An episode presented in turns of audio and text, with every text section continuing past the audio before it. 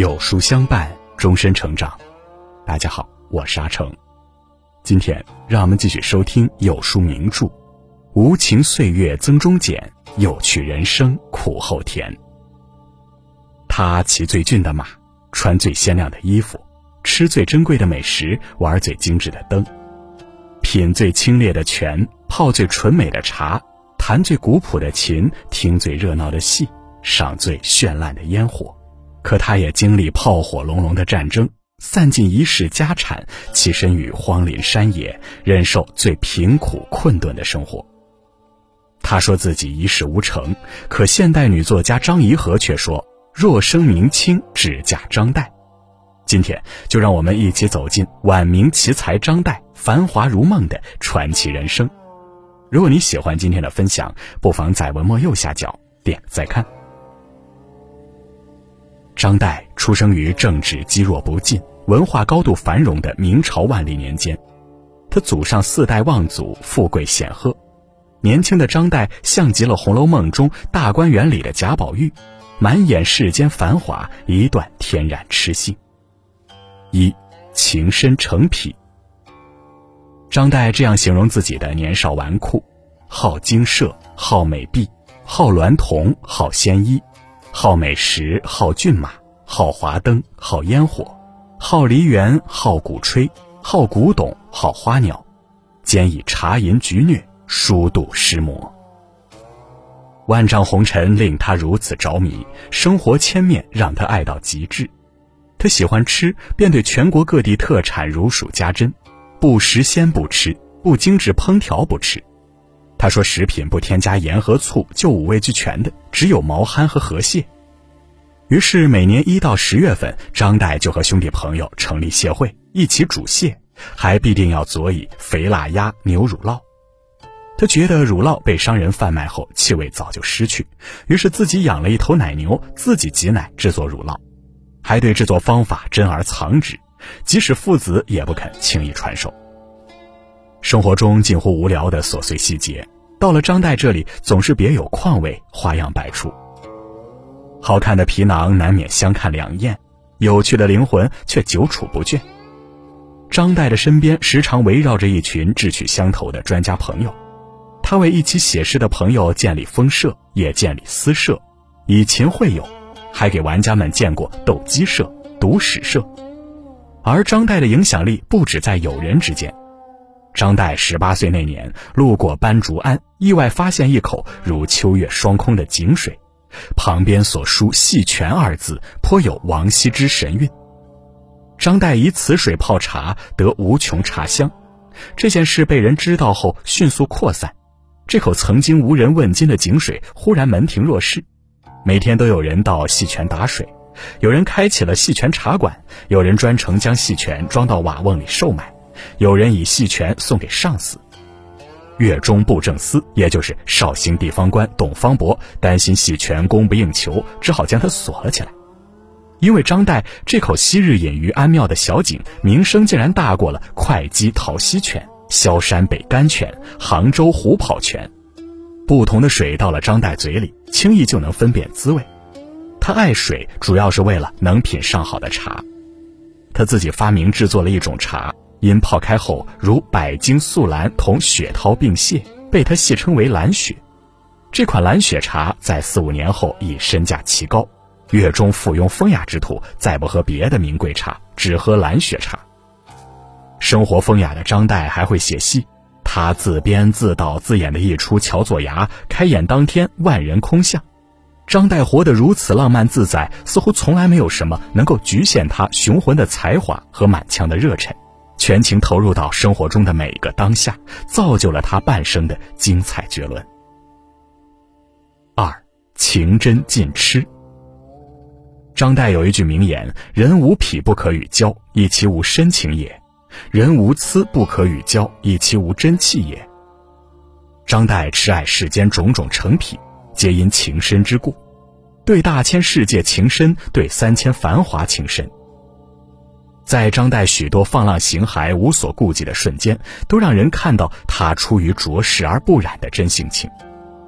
崇祯二年，三十三岁的张岱北上路过北固山，在江口停船靠岸时，只见月光倾泻于水中，江波澎湃，雾气蒸腾，天水一白。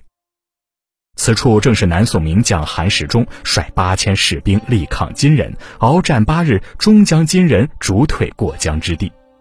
张岱不由得心中惊喜，他冲入隐于林间的金山寺，点亮灯火，穿上戏服，就在这深夜寂静的寺庙里，唱起了韩世忠战金山、长江大战诸般戏剧，锣鼓喧嚣，响彻天际。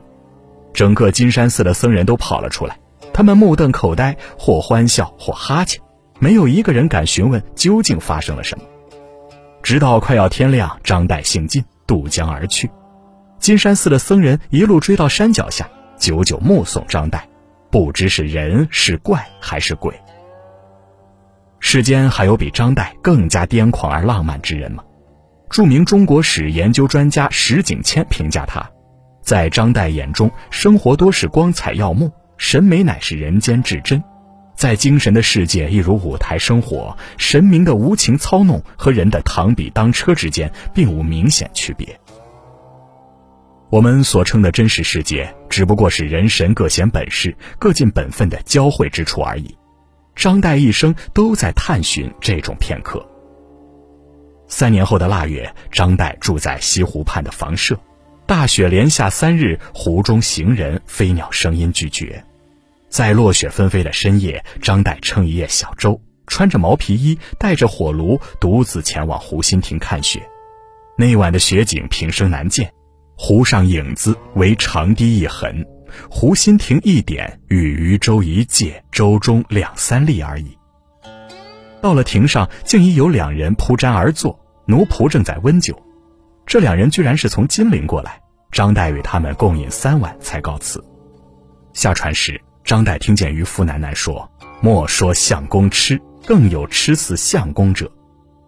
庸碌尘世多是非，唯有痴人醉红尘。”当一个人的内心世界能够沉醉于物外，可以活得如此飘逸。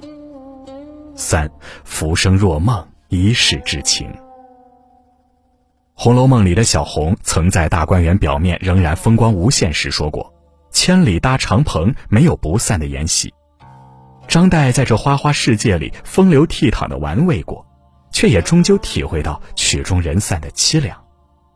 崇祯十七年，明朝灭亡。战乱之下，国破家亡，张岱的安逸生活永远被打破，他所珍爱的亲朋好友全都流离失散。四十八岁的张岱忽然迎来生活上惊天动地的转变，他不得不散尽家产，于兵祸连绵中辗转躲避于山庙之间，最终成为隐居山中的亡国异民。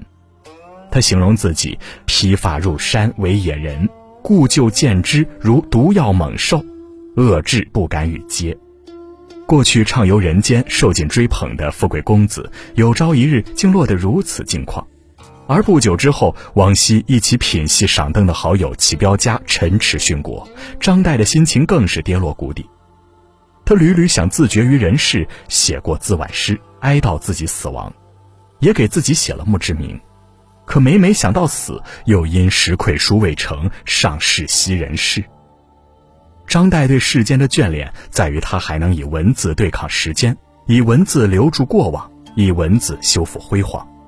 于是，他将心中对于浩瀚岁月的深情，化为一部部煌煌历史巨著，《石愧书》《史阙》等等，将对天地万物、人世百态的种种深情，录成百科全书《夜航船》，又将他对于繁华往昔的种种热切回忆，写作回忆小品文《讨庵梦忆》。和散文集《西湖寻梦》，那些浪迹天涯、享尽富贵的岁月和四处流浪、受尽苦难的日子，丰富了张岱的生活体验，让他能感他人所不能感，写他人所不能写。这些书写照亮了乱世颠沛的暗夜，也照亮了张岱的如梦浮生。悠悠岁月，碌碌凡尘，最终也报以他同样的深情。他终被誉为明清第一散文大家。一代史学家，晚明小品集大成者。张岱此生亦如他曾钟爱的烟火，演绎尽璀璨与苍凉；曾经绚烂到至极，也终归于寂寞。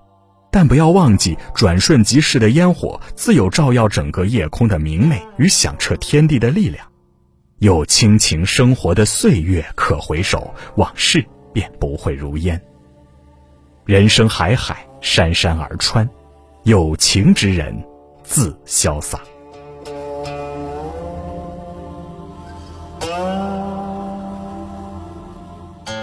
好了，今天的文章就跟大家分享到这里了。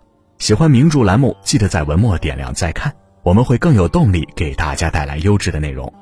另外，长按扫描文末二维码，在有书公众号菜单免费领取五十二本好书，每天有主播读给你听；或者下载有书 app 海量必读好书免费畅听还会空降大咖免费直播更多精品内容等您随心挑选哦。无情岁月增中减有趣人生苦后甜系列正在连载中明天我们一起来听王维的故事。我是阿成我在山东烟台向您问好。